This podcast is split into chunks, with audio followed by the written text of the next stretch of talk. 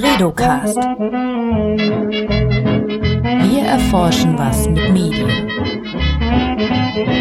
Herzlich willkommen beim Bredocast. Das ist der Podcast aus dem Leibniz-Institut für Medienforschung in Hamburg. Mein Name ist Johanna Seebauer und in dem Format spreche ich mit Medienforscherinnen und Medienforschern über ihre Arbeit. Influencer. Das sind Menschen, die im Internet auf verschiedensten Plattformen präsent sind mit verschiedensten Themen. Fitness, Beauty, Lifestyle, Comedy und so weiter. Eine große Followerschaft haben und in der Regel Geld mit Werbeschaltungen verdienen. Was sie sagen, kann einen großen Einfluss haben. Wie gehen junge Menschen damit um? Warum folgen sie welchen Influencern und wie stark lassen sie sich von ihnen beeinflussen? Unsere Studie Use the News hat dies in Zusammenarbeit mit der Deutschen Presseagentur beleuchtet. Eine Studienautorin ist heute zu Gast, Leonie Wunderlich. Herzlich willkommen. Hallo, schön, dass du dir Zeit genommen hast. Vielen Dank für die Einladung. Seit 2020 bist du bei uns am HBI und forscht zu Medien- und Nachrichtennutzung in digitalen Medienumgebungen. Du warst auch schon mal im Bredocast zu Gast. Da haben wir auch über eine Teilstudie aus diesem ganzen Use the News Komplex gesprochen. Ähm, vielleicht erklärst du mal kurz, wie, was will diese, die ganze Studienreihe herausfinden? Wie kam es zu der Kooperation mit der DPA? Genau, also das ist ähm, angesiedelt im Gesamtprojekt äh, Use the News. Da kooperieren wir als Leibniz-Institut mit der ähm, Deutschen Presseagentur, aber noch ganz vielen anderen Medienanbietern aus dem Print- und Rundfunkbereich, ähm, online, privat, öffentlich-rechtlich etc. Und auch mit dem Amt für Medien der Stadt Hamburg. Und im Rahmen dieser Gesamtkooperation sind wir, also insbesondere Sascha Höhlig und ich, früher noch Uwe Hasebrink, der ja jetzt nicht mehr am Institut ist. Genau für die wissenschaftliche Seite verantwortlich und die von dir angesprochene Studie, das war die Use News Studie 2021, eher so eine ja, Grundlagenstudie, wo wir uns angeschaut haben, wie Jugendliche und junge Erwachsene ähm, in Deutschland sich äh, informieren. Und die Studie, über die wir heute sprechen, das ist eben eine ähm, Teilstudie, die auch im Rahmen dieses Projektes entstanden ist, die aber eben nur einen Teil fokussiert. Und ähm, genau. nämlich Influencer habe ich es eingangs äh, genannt. Ihr habt euch angeschaut, also ihr habt euch mit jungen Leuten gesprochen, mit Jugendlichen, jungen Erwachsenen, welchen Influencern sie äh, auf welchen Kanälen folgen, was die Motive dahinter sind. Jetzt vielleicht lass uns zu Beginn kurz definieren, was das überhaupt ist, ein Influencer. Man verwendet den Begriff jetzt sehr inflationär. Gibt es eine wissenschaftliche Definition von diesem Medienakteur, nenne ich es jetzt mal? Genau, also es ist schon so, dass in den ähm, letzten Jahren die Beschäftigung ja mit dieser Personengruppe, sag ich mal, zugenommen hat. Es ist dann öfter von Social Media Influencern die Rede. Eine einheitliche Definition hat sich bislang noch nicht wirklich ähm, ja, durchgesetzt. Es gibt viele Studien, die die Social Media Influencer auch als äh, Meinungsführer konzeptionalisieren, weil sie ja eine große Followerschaft haben und ihnen auch insgesamt ähm, ja ein großes Vermittlungs- beziehungsweise auch Beeinflussungspotenzial zugeschrieben wird. Ähm, genau, und gleichzeitig kommt noch hinzu, dass ähm, ja unter anderem unsere Studie, die Houston News Studie vom letzten Jahr, aber auch äh, Studien wie der Reuters Digital News Report zeigen, dass eben diese Akteure, nämlich Influencer, ähm, wichtig sind, zunehmend wichtig sind, wenn es darum geht, sich zu informieren. Also in sozialen Medien wird denen äh, viel Beachtung geschenkt und auch ähm, sieht man, dass eben die Rolle, die sie im, in der Meinungsbildung von Jugendlichen und jungen Erwachsenen einnehmen, eben groß ist. Und was, aber es ist gut, dass du den, den Begriff ansprichst, denn was wir sehen, es wird dann natürlich danach gefragt, inwiefern Influencern gefolgt wird, inwiefern die wichtig sind. Aber was man eigentlich gar nicht richtig weiß, ist, was die Nutzenden selbst mit dem Begriff verbinden. Ja. Und deswegen, das war auch ein Hintergrund der Studie, dass wir sozusagen gesagt haben, die, die Perspektive des Publikums fehlt ein bisschen. Ähm, wie werden denn Influencer aus Sicht der Nutzerinnen und Nutzer wirklich definiert? Das habt ihr gemacht. Ihr seid zu Jugendlichen, jungen Erwachsenen gegangen und habt sie gefragt, was sie unter dem Begriff, Begriff verstehen. Habt ihr den Begriff schon verwendet in euren Fragen? Wahrscheinlich nicht, ne? Nein, nein. Genau. Also wir haben ähm, äh, Leitfadeninterviews geführt mit Jugendlichen und jungen Erwachsenen. Das heißt also uns mit denen an den Tisch gesetzt hier im Institut oder auch ähm, über Zoom eben. und mit denen darüber gesprochen. Und wir sind dabei ganz offen herangegangen. Also wir sind eingestiegen äh, mit der Frage, ja, welche sozialen Plattformen überhaupt im Alltag eine Rolle spielen und welchen Accounts oder Kanälen dort gefolgt wird. Also wir haben den Begriff der, ähm, des Influencers, der Influencerin gar nicht verwendet, sondern sind ja sehr offen rangegangen, um, weil wir wirklich herausfinden wollen, ähm, ja, wir wollten die Vielfalt aller gefolgten Accounts herausfinden. Und sobald dann aber von den Jugendlichen oder jungen Erwachsenen selbst der Begriff genannt wurde, also beispielsweise und dann folge ich noch Influencerin XY oder der und der Person dem Influencer, dann sind wir sozusagen darauf eingegangen und haben dann nachgefragt, ah, ja. ähm, warum dieser Account oder diese Person denn jetzt so bezeichnet wurde, was darunter verstanden wird, ähm, was ein Influencer, eine Influencerin ausmacht, etc. Mhm. Genau. Sag vielleicht noch mal kurz, mit wie vielen Leuten habt ihr insgesamt gesprochen und ja, wir haben insgesamt mit 22 Personen gesprochen, äh, zwölf jungen Erwachsenen und zehn Jugendlichen. Jugendliche, damit meinen wir eben Personen im Alter zwischen 14 und 17 Jahren und junge Erwachsene, das sind dann die 18 bis 24-Jährigen. Und äh, vielleicht ist noch wichtig zu sagen, dass wir, ähm, es ist ja ein qualitatives Sample, wir haben äh, darauf geachtet, dass sie ähm, befragten Personen eben ähm, gemischt zusammengesetzt sind, äh, mit Blick auf ihr Geschlecht, mit Blick auf ähm, ja eben ihr Alter, ihren Wohnort, ähm, ihren formalen Bildungshintergrund, um ja sozusagen sehr ähm, breites Sample zu bekommen. Das heißt, es ist ganz deutschlandweit äh, habt ihr Jugendliche Also wir haben ähm, hauptsächlich rekrutiert in Hamburg, aber auch in ähm, in Düsseldorf, Köln, Bonn, genau, Düsseldorf, Köln, Bonn und Hamburg, in den drei Großstädten und jeweils dann Vororte der Großstädte. Und eine qualitative Studie hast du, hast du schon erwähnt, vielleicht kurz zur Erklärung. Das bedeutet, dass es, dass ich keine standardisierten Fragen verwendet habe, die man dann hinterher statistisch auswerten könnte, sondern es waren offene Fragen und ja, die Jugendlichen konnten frei assoziieren und, und antworten, was natürlich dann hinterher bei der, bei der äh, Analyse für euch schwierig ist. Genau, also wir hatten natürlich schon ähm, einen, einen Leitfaden, deswegen nennt man das so halbstrukturierte Leitfaden-Interviews, weil ja schon immer ähnliche Fragen gestellt werden. Also wir reden ja nicht mit, mit, den, mit den Befragten über ganz andere Sachen, sondern es sind immer ähm, ähnliche Fragen, die so den Leitfaden bilden. Aber das, das Tolle an der Methode ist eben, dass man ähm, dann individuell auf die Person eingehen kann, auf die Äußerungen eingehen kann, dass nochmal ähm, Dinge erklärt werden können oder das nachgefragt werden kann. Und sowas bleibt natürlich ähm, bei einem standardisierten Fragebogen, wenn man nur Ankreuzoptionen hat, dann hat das, das funktioniert natürlich nicht. Und das ist eben das Schöne an der, an, an dieser qualitativen Methode.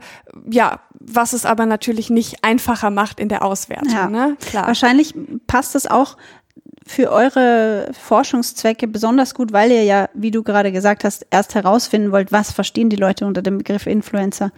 Und da können sie eben einfach weit ausholen und erzählen.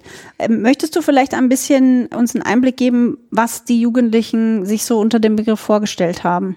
Ja, gerne. Ähm, genau, also das war sozusagen eine Schwerpunktfrage, die wir uns auch ähm, im Vorfeld der Studie gestellt haben, was überhaupt junge Nutzerinnen und Nutzern unter diesem Begriff verstehen. Das heißt halt, ähm, welche, welche Merkmale oder Eigenschaften damit assoziiert werden und was auch ähm, für ein Wissen besteht über diese Personengruppe. Und wir sehen eben, dass es schon ähm, ja wirklich konkrete Definitionsversuche gibt von den Befragten, die Influencer als ähm, Personen beschreiben, die in der Öffentlichkeit stehen. Also das ist ein ganz wichtiger Punkt. Das sind Personen, die irgendwie ihr Leben öffentlich machen, die sehr viel über sich selbst posten. Und insgesamt ist es so, dass vor allem die Kriterien Themenbereich und Finanzierung herangezogen werden, um Influencer zu beschreiben. Also das ist ähnelt auch so ein bisschen dem, was teilweise in der Forschungsliteratur getan wird, also dass eben ähm, Influencer kategorisiert werden.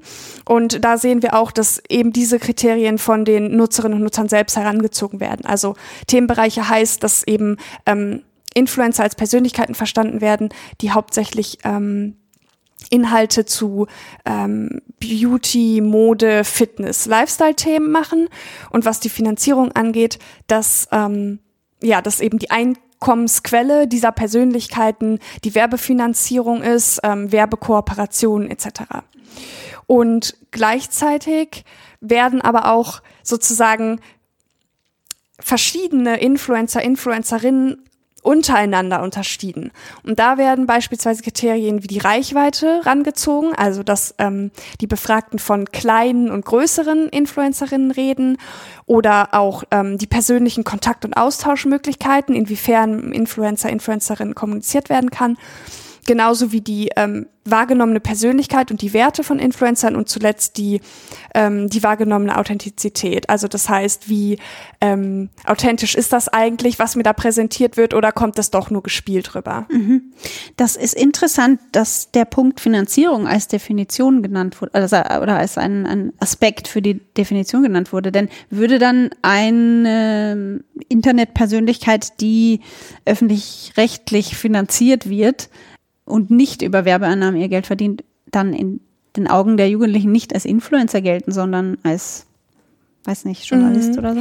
Ja, also das ist zum einen ganz interessant, weil weil wirklich dieser Aspekt der Werbefinanzierung immer das, das erste war, was so genannt wird. Wirklich? Ja, die das verdienen ihr Geld mit Werbung, ja. ähm, die machen Werbekooperationen und mh, mm, die Frage, die du jetzt gestellt hast, da ist es tatsächlich so, wenn ich jetzt an die Interviews denke, da, da scheiden sich so ein bisschen die Meinungen, aber was ähm, oder wen viele von unseren Befragten zumindest verfolgen, ist Mr. Wissen to Go mhm. auf YouTube, der ja redaktionell angebunden ist, also auch einen öffentlich-rechtlichen ähm, Hintergrund hat. Und da ist es so, dass die Befragten, die ihn abonniert haben und ihn auch ähm, verfolgen, dieses Kriterium, nämlich der, der Finanzierung heranziehen, um zu sagen, nee, der macht ja keine Werbung für irgendwas, der ist ja, ähm, der wird ja nicht werbefinanziert, der gehört ja, glaube ich, zu den öffentlich-rechtlichen. Also das ist eine Sache, die sie gar nicht so, die gar nicht immer so wahrgenommen wird, ob das jetzt öffentlich-rechtlicher Rundfunk ist oder nicht.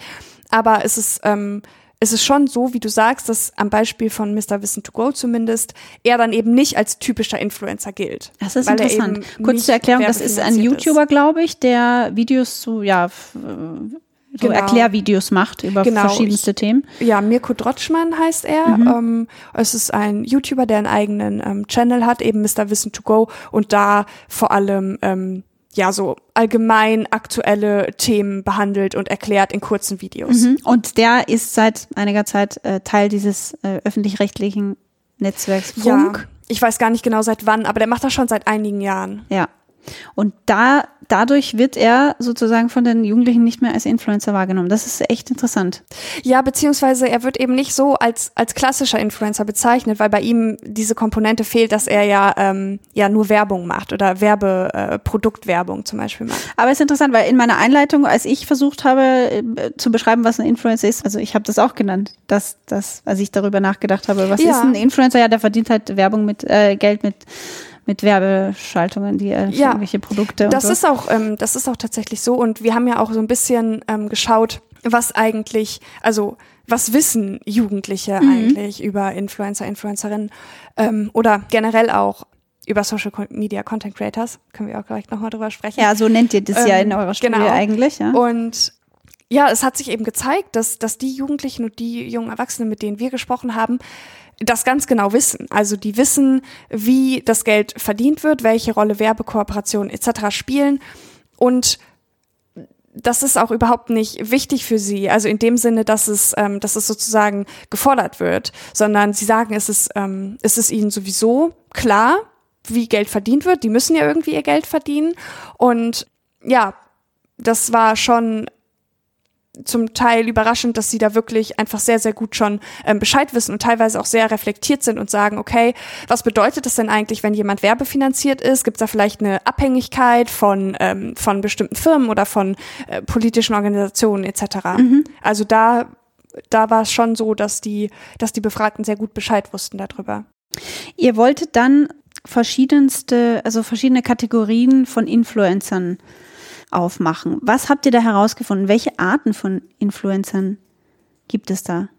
Oder darf ich überhaupt Influencer sagen? Wie würdest du das denn nennen? Influencer ist ja wieder, ist ja wieder das falsche Wort, oder? Ja, die Sache ist, also wir reden ja ähm, von Social Media Content Creators, ein mm. bisschen ein, ein sperriger Social Begriff. Social Media Content aber Creators. Mhm. Die, die, die Interviews haben eben gezeigt, dass Influencer nur ein Teil von verschiedensten Akteurinnen und Akteuren die in sozialen Medien agieren sind. Mhm. Und die Gesamtheit ähm, sozusagen aller dort auftretenden Akteursgruppen ähm, bildet, also lässt sich eben nicht nur mit diesem Influencer-Begriff abbilden. Deswegen reden wir von Social Media Content Creators, um die, um die Vielzahl sozusagen ähm, zu berücksichtigen.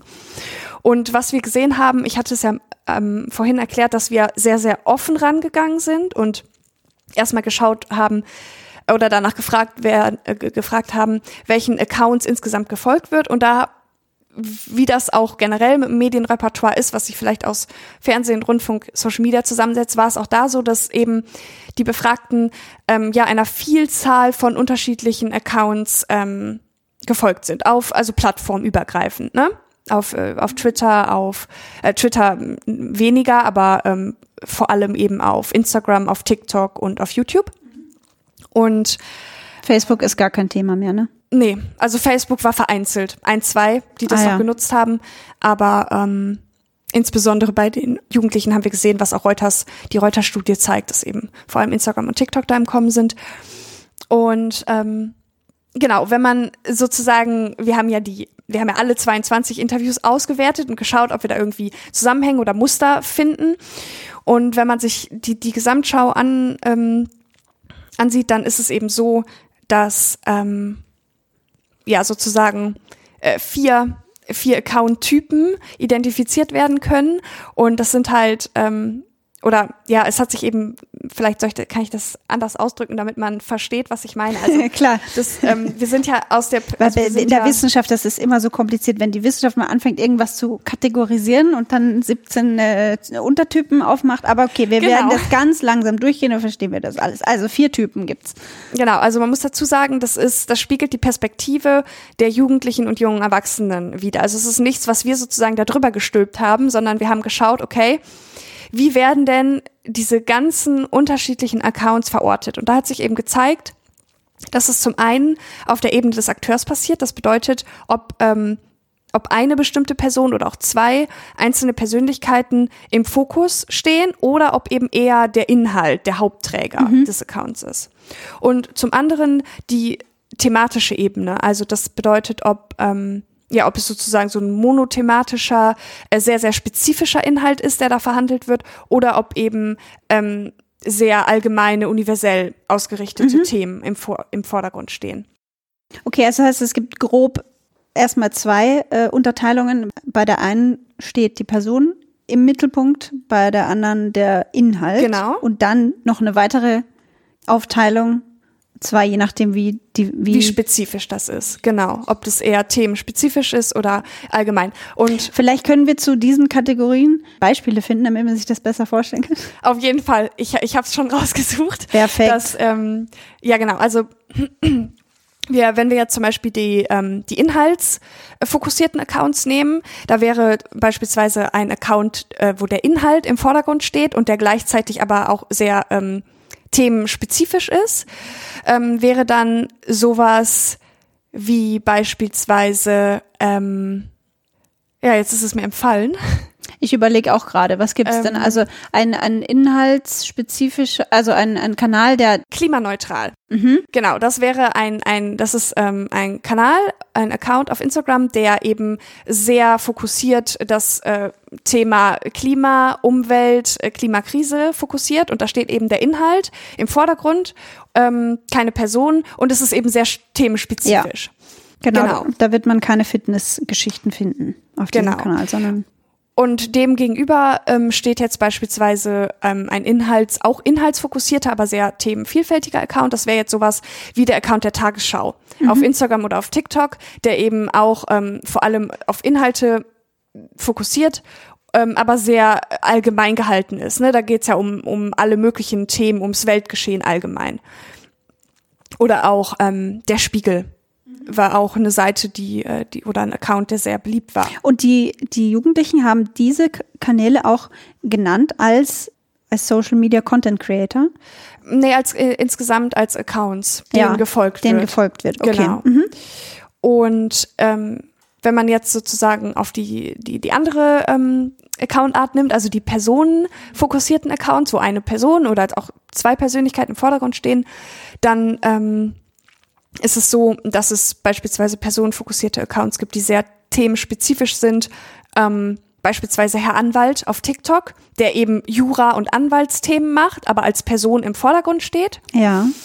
Ähm, dazu zählen aber auch Persönlichkeiten ähm, wie beispielsweise Katharina Glas, das ist eine Tänzerin, ähm, die auch abonniert wird, wo, wo eben die Person im Vordergrund steht und gleichzeitig ähm, die Jugendliche ein sehr spezifisches Interesse oder auch ein eigenes Hobby damit verbindet.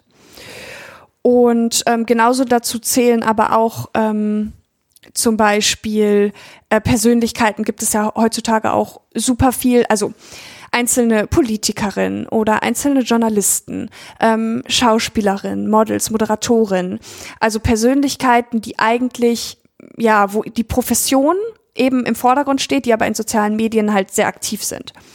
Und dem gegenüber stehen dann die, die auch personenfokussierten Accounts, die aber sehr themenvielfältig sind. Was meinen wir damit? Also das wäre sowas wie ähm, Mr. Wissen to Go, wo wir darüber geredet haben, weil es eben eine Person ist, die aber ähm, sich nicht nur einem spezifischen Thema widmet. Genau. Oder auch Charlie D'Amelio, das ist ähm, eine, ich glaube, amerikanische TikTokerin und Instagram-Persönlichkeit, die auch sich generell so diesen Themen Lifestyle, Mode, Fitness, Sport etc. widmet. Und was sind denn jetzt für die Jugendlichen, warum ist es wichtig für die, diesen Leuten zu folgen? Das ist, ähm, das ist ganz unterschiedlich. Das haben wir uns auch angeschaut. Also wir haben sozusagen ähm, danach gefragt, ja, warum? Also ganz einfach, warum? Warum wird denn ähm, diesen Accounts ähm, gefolgt? Und wir sehen, dass eben ja einer Vielzahl unterschiedlicher Accounts gefolgt wird und die auch mit ganz unterschiedlichen äh, Nutzungsmotiven verwendet werden, ähm, beziehungsweise aufgrund unterschiedlicher Nutzungsmotive verfolgt werden. Und wir haben auf Basis jetzt, also auf der Basis unserer Daten, auf der Basis unserer Jugendlicher und junger Erwachsener, mit denen wir gesprochen haben. Das ist ganz wichtig, weil man das natürlich nicht verallgemeinern kann. Ne? Also es gibt jetzt, wir haben ähm, sechs Motive identifiziert über alle Interviews hinweg, aber es ist nicht so, dass man das jetzt quantifizieren könnte oder dass es die, die sechs Motive sind, weshalb Influencerinnen und Social Media Content Creators gefolgt wird. Ne? Ähm, genau, aber wir haben eben sechs Motive identifiziert und das sind ich sage sie jetzt einfach mal, äh, Kommunikation und Integration, Wissen und Information, Unterhaltung und Zeitvertreib, Orientierung und Werte, Inspiration, Motivation und soziale Nähe und Einblick. Mhm. Und die, es ist ja schon sehr aussagekräftig, aber vielleicht noch mal kurz, was meinen wir damit? Also Kommunikation und Integration, das ist sowas, ähm, das eben diesen Accounts gefolgt wird, weil sie Gesprächsstoff liefern, weil man sich mit Freunden, Bekannten etc. darüber unterhalten kann, was die so machen und einfach so, ja, dafür sorgen, dass man sich selbst so ein bisschen in der Freundesgruppe auch integrieren kann, dass man darüber reden kann.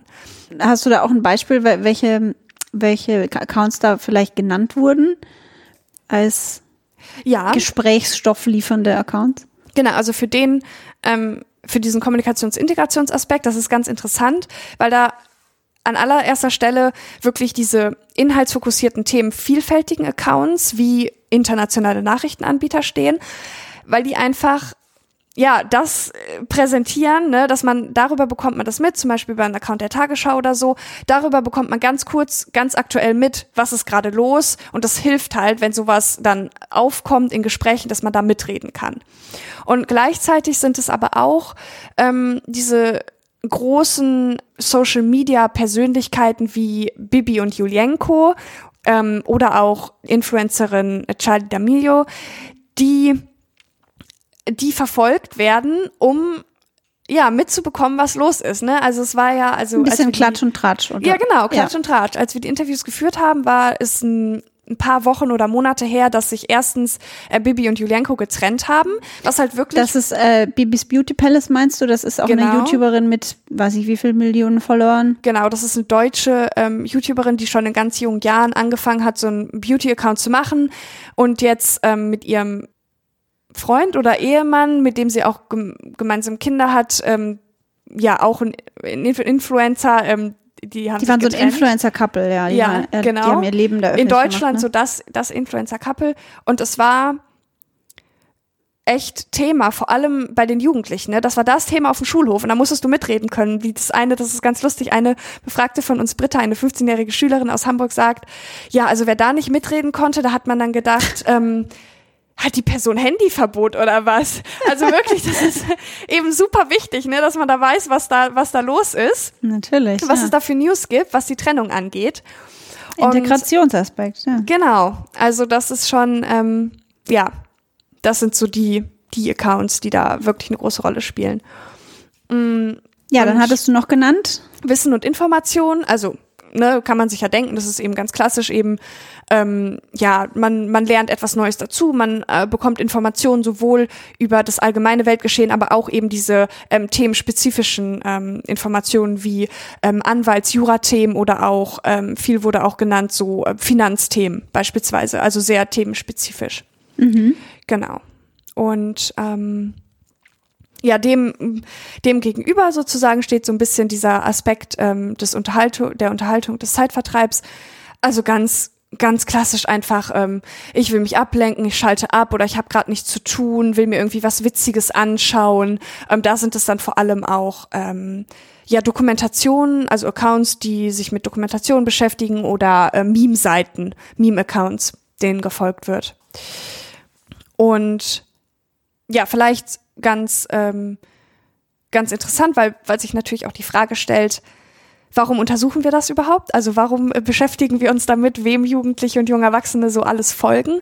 Ich hatte ja genannt, dass auch ein Motiv ähm, Orientierung und Werte ist. Also das meint so ähm, Wertevermittlung, Orientierung, was relevant für mich selbst in meinem Leben ist, aber auch ähm, genau an welchen Werten ich mich eben orientiere. Und da haben wir gesehen, dass, dass, die, dass die Befragten aus unseren Interviews zumindest diese personenfokussierten, themenspezifischen Accounts, dass die de, eine sehr, sehr große Rolle einnehmen. Also das sind Persönlichkeiten, mit denen man zum Beispiel ein, ähm, ein Hobby teilt, also sei es Tanzen oder Reiten oder so, oder Persönlichkeiten, die ja eben auch sehr spezifisches Themenwissen verbreiten. Und das wären Personen, mit denen sich die Jugendlichen einfach identifizieren können Ja. und die, genau. so wie man das auch früher vielleicht mit Popstars Ja. gemacht hat. Genau, also wirklich auch auf einer auf einer persönlichen Beziehungsebene ähm, sind auch teilweise ähm, ja einfach ein großes ähm, Rollenvorbild oder generell Vorbild äh, für für das eigene Leben oder für bestimmte Aspekte. Und genau, dann haben wir noch die die letzten zwei Motive, also ähm, Inspiration, Motivation, soziale Nähe und Einblick. Das sind dann tatsächlich die Motive, die vor allem mit diesen, wo man dann von wirklich Social Media Influencer, Influencerinnen oder Social Media Persönlichkeiten sprechen kann, bei den Themen fokussiert, ähm, personenfokussierten, vielfältigen Accounts, dass es dann einfach als interessant empfunden wird, so einen Einblick in den Alltag zu bekommen von der Person. Es kann auch, ähm, kann auch beispielsweise eine ähm, Politikerin oder ein Politiker sein, wo viele der Befragten berichtet haben, dass sie das sehr, sehr spannend finden, da mal sozusagen Blick hinter die Kulissen zu bekommen. Und was auch häufig genannt wurde, ist dieser Inspirationsaspekt. Ne? Also sei es Inspiration für ein neues Outfit oder Inspiration, ähm, was man essen kann oder auch ähm, Motivation, bestimmte Aspekte im eigenen Leben anzugeben, anzugehen. Was man essen kann. Kleine Werbung hier, The Pasta Queen auf Instagram, mein neuer Lieblingsaccount. Kennst du die? Kenne ich nicht, wurde auch Die- nicht genannt. Die macht, aber das ist eine Italienerin, die lebt, glaube ich, in Amerika und macht jeden Tag irgendwelche geilen Nudelrezepte. Äh, ja, also diese, mit dieser Kategorie kann ich mich auch identifizieren. okay, dies nur als kleiner Einwurf. Sind wir jetzt durch? Nee, wir hatten noch eine, ne? nee, das waren eigentlich all- alle. Also wir haben über Ja. alle Motive sozusagen. Wunderbar. Jetzt. Jetzt stellt sich halt die Frage auch oft, wie sehr lassen sich Jugendliche von Menschen, die im Internet eine große Followerschaft hinter sich wissen, beeinflussen? Das war auch ein Teilaspekt, ähm, den wir auf jeden Fall angesprochen haben. Und ähm, wir haben uns angeschaut, welche Relevanz diese Social Media Content Creators ähm, generell einnehmen für die Informationsorientierung, aber auch für die eigene Meinungsbildung, wenn es jetzt um gesellschaftlich relevante Themen oder so geht. Was auch gar nicht so einfach ist, weil also gerade der Pro Prozess der Meinungsbildung ist ja super komplex, ne? Das ist, da gehört halt viel zu. Also generell, wie informiere ich mich so, was nutze ich zur Information? Ähm, mit wem und inwiefern spreche ich über solche Dinge. Ähm, es ist ja nicht so, dass man irgendwas liest und schwupps hat man sich die eigene Meinung gebildet. Und deswegen ist es auch schwierig, sozusagen in den Gesprächen das herauszufinden. Das ist auch etwas, was unbewusst passiert. Genau, ne? Man kann genau. ja nicht sagen, ah ja, ich habe dieses Video geguckt, deswegen denke ich jetzt so. Ja, genau. Und ja, nur so viel dazu, dass das gar nicht so leicht Ja, ja, ist. das kann ich mir vorstellen. Ähm, aber was wir, oder was, also ich kann ja mal ganz grob, ähm, es war ja auch nur ein Teil, den wir jetzt ähm, hier untersucht haben. Was wir sehen, ist schon, dass es so, so eine gewisse Unterscheidung gibt, beziehungsweise ist es so, dass einzelne Social Media Content Creators jeweils unterschiedliche Funktionen in diesem Gesamtprozess einnehmen. Und wenn wir jetzt schauen, es gibt ja zum einen diese Inhalte oder personenfokussierten ähm, Themen vielfältigen ähm, Accounts. Das heißt, es sind eben so Accounts von internationalen Nachrichtenanbietern oder auch Persönlichkeiten, die spezifisches Wissen verbreiten. Darunter würde auch MyLab fallen. Also es ist ja eine ähm, Wissenschaftlerin, die über ihren YouTube-Kanal wissenschaftlich, also sehr spezifisch wissenschaftliche Themen angeht.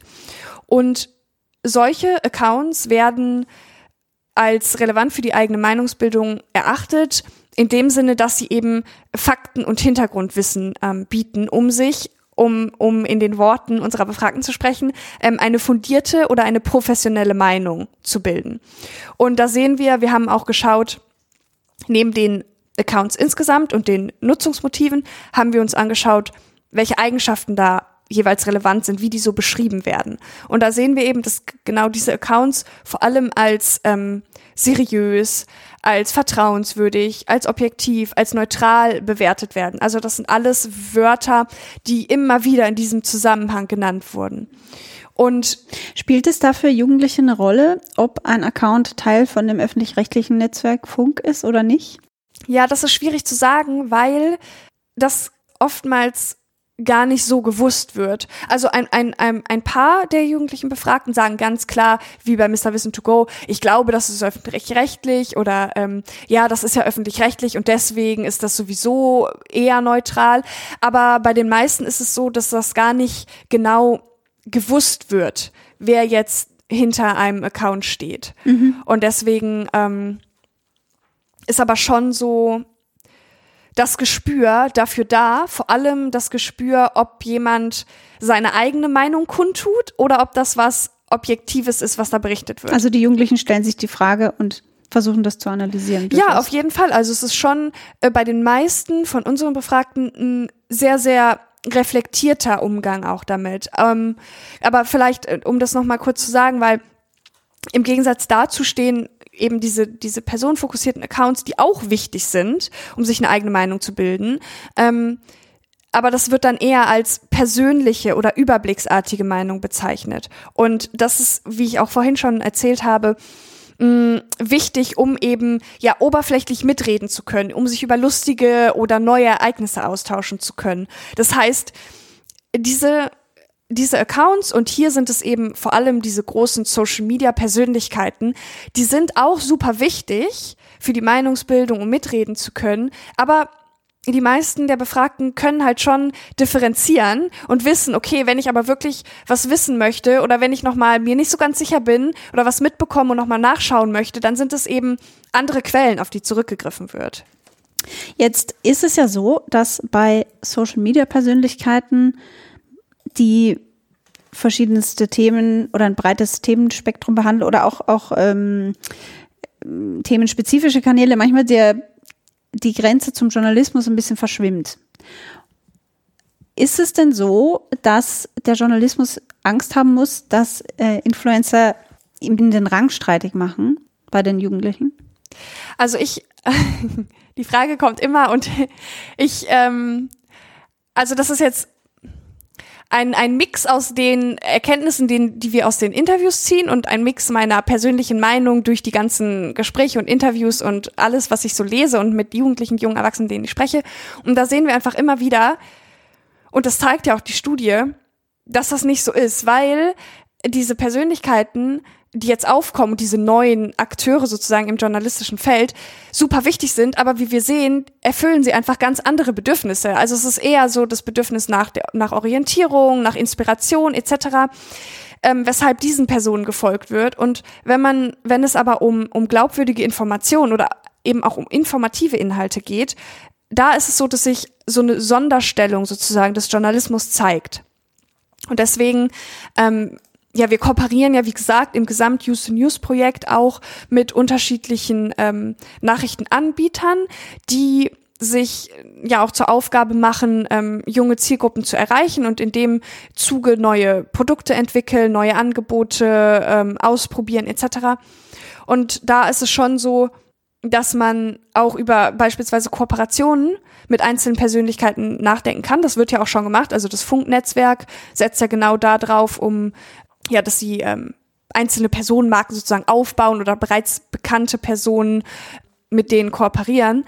Und ich würde schon sagen, dass da auch eine Chance einfach besteht, ne? weil das sind eben Persönlichkeiten, die eine große Followerschaft in der Regel mitbringen, die ja auch, was ganz wichtig ist, genau die Zielgruppe bedienen, die ja Nachrichtenanbieter wirklich sehr, sehr gerne bedienen möchten. Und wenn man da schaut, dass eine Kooperation eingegangen wird ähm, mit einer Persönlichkeit, die jetzt vielleicht nicht ausschließlich ähm, mit den Aspekten Werbekooperation und ähm, Fitness assoziiert wird, dann glaube ich, kann da auch schon eine Chance drin liegen. Wobei aber, wenn es der Journalismus ist, wirklich, das zeigt auch unsere Studie nochmal, ähm, die journalistische Komponente, das heißt die journalistische Arbeitsweise und das, was Journalismus ausmacht, nicht, ähm, ja, das sollte nicht äh, verloren gehen, beziehungsweise das sollte auch dann beibehalten werden. Also das wäre sozusagen, und damit wollen wir jetzt auch schon zum Ende kommen, äh, das wäre sozusagen deine Message an äh, Journalistinnen und Journalisten, wenn die sich gut positionieren wollen mit ihren Inhalten auf Social Media, dann sollten sie was machen? Sie sollten sich überlegen, wen Sie wo erreichen möchten, welche Bedürfnisse Sie eigentlich erfüllen möchten. Und wenn es jetzt um Kooperationen geht, ähm, schaut, ja, mit welchen Persönlichkeiten würde es eigentlich in Frage kommen und wo kann man vielleicht eine gute Kombination aus zielgruppengerechter Ansprache, aber gleichzeitig wertvollem Content und ähm, ja, journalistischen Recherche und Sorgfalt, Sorgfaltspflichten nachkommen, also diese Kombination zu schaffen. Also Influencer nicht als Konkurrenten sehen, sondern Mitstreiter. Ja. Vielen Dank, Leonie, dass du dir die Zeit genommen hast. Hat sehr viel Spaß gemacht. Ähm, die Studie ist vor kurzem erschienen. Wir verlinken die unten in den Show Notes, falls sich da jemand genauer informieren will. Informieren kann man sich aber auch auf unserer Website leibniz-hbi.de oder auf Twitter vorbeischauen. Dort heißen wir Bredo Institut. Wir freuen uns. Vielen Dank fürs Zuhören. Tschüss. Tschüss. Bredocast. Wir erforschen was mit Medien.